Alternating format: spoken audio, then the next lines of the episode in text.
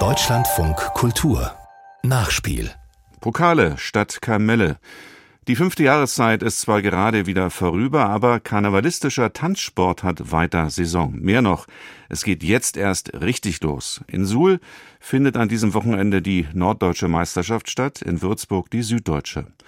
Auf großer Bühne gehen dabei Akrobatik, Tanz, Turnen, Gymnastik und die Freude an der Präsentation gewissermaßen Hand in Hand. Selbst der Laie erkennt da, ja, das ist richtiger Leistungssport und hat mit dem, was wir aus Fernsehübertragungen kennen, wenig zu tun, findet jedenfalls Heinz Schindler. Die Mehrzweckhalle im ostwestfälischen Harsewinkel im Kreis Gütersloh. Etwa ein Viertel der Spielfläche eines Handballfeldes nimmt die Bühne ein. Davor stehen längs bis zum anderen Ende der Halle Tische und Bänke. Die Bestuhlung erinnert an die Prunksitzung einer Karnevalsgesellschaft, doch statt eines Elberrates regieren Wertungsrichterinnen und Richter. Statt mehr oder weniger launiger Büttenreden gibt es Anspannung und Ausgelassenheit im Drei-Minuten-Rhythmus der Choreografien. Hier beim Qualifikationsturnier im karnevalistischen Tanzsport. Daniela Schafarik ist Sport- und Lehrwartin beim Bundesverband für karnevalistischen Tanzsport in Deutschland. Der karnevalistische Tanzsport setzt sich wirklich zusammen aus ganz vielen verschiedenen Tanzarten. Natürlich die traditionell der Marschtanz, der Gardetanz, wo in Uniform, wo man natürlich sehr gelenkig sein muss und sehr flexibel. Bisschen eine Abwandlung vom Ballett, so ein bisschen militärisch, da kommt ja auch der Marschtanz.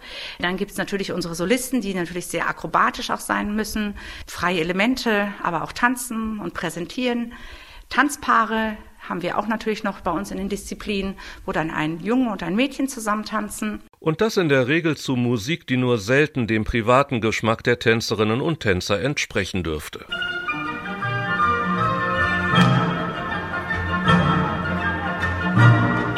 Vierte Disziplin hingegen ist so ganz anders als das, was man auf Anhieb mit Karneval verbindet, aber nicht weniger anspruchsvoll und facettenreich, der Schautanz. Da verkörpern wir Themen, der Trainer darf sich, sondern der Choreograf sich ein Thema selbst frei wählen und kann dann alle Tanzarten, wie zum Beispiel Hip-Hop, Aerobic, Street Dance, alles was es gibt, Schauspielerei mit reinbringen. Und das ist, glaube ich, nochmal ganz vielseitig, dass man nicht nur auf einer Schiene läuft. Der Bundesverband ist aus dem Bund Deutscher Karneval hervorgegangen und ist Mitglied im Deutschen Tanzsportverband und damit im DOSB. Als Fachverband für besondere Aufgaben sieht man sich als Bindeglied zwischen Brauchtum und Sport. Der karnevalistische Tanzsport ist auch Leistungssport. Das fördern wir. Leistungssport bedeutet, dass die Tänzer, Garden, Solisten Meisterschaften tanzen und sich messen, um dann nachher auf dem Endturnier zu schauen, wer der Beste ist in dem Jahr. 191 Vereine sind im Bundesverband für karnevalistischen Tanzsport organisiert. Dessen Hauptzweck besteht in der Ausbildung der Trainerinnen und Trainer. Um die C-Lizenz nach den Rahmenrichtlinien des DOSB zu erhalten, sind 120 Stunden Unterricht und entsprechende Prüfungen zu absolvieren.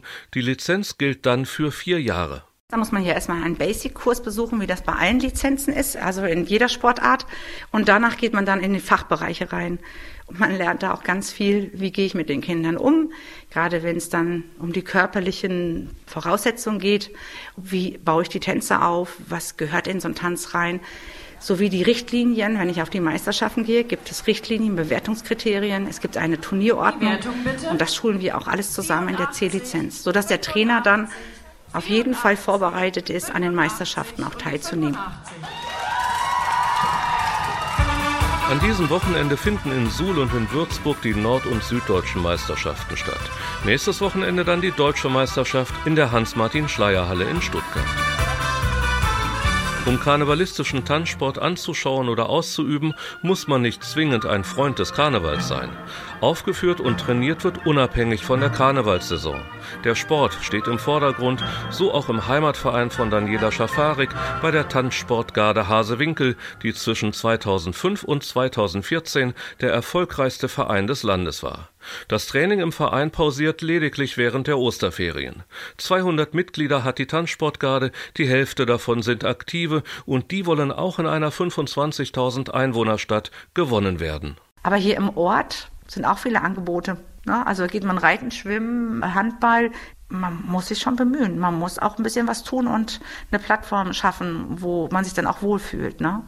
Bisschen familiärer, würde ich vielleicht sagen. Man kennt jeden, die grüßen ein und auch wenn die dann mal gehen, die Tänzer, und man sieht sie dann mit ihren eigenen Kindern wieder oder sie schicken ein die eigenen Kinder wieder. Man bleibt ein bisschen mehr so im Blickkontakt wie in so einer Großstadt. Das glaube ich, das ist ein bisschen schöner hier, so in so einem kleinen Ort. Und so ist die Tanzsportgarde ein fester Bestandteil des Vereinslebens, präsentiert sich auch auf Heimatabenden oder dem Empfang des Bürgermeisters. Der kleine Vorteil eines visuell ausgelegten Leistungssports. Immer wenn man sich irgendwo wieder kleine Auftritte macht, wo man dann auf so Frühlingsfesten ist oder man tanzt mal auf dem Geburtstag bei irgendjemandem, dann wird es immer weiter erzählt. Oder wo wir selber eine große Veranstaltung hier in Hasewinkel haben. Das ist ganz wichtig, dass man da auch präsent ist, damit die Menschen auch wissen, was da gemacht wird. Ne? Und auch mal sie hinter die Kulissen schauen lässt. Ne?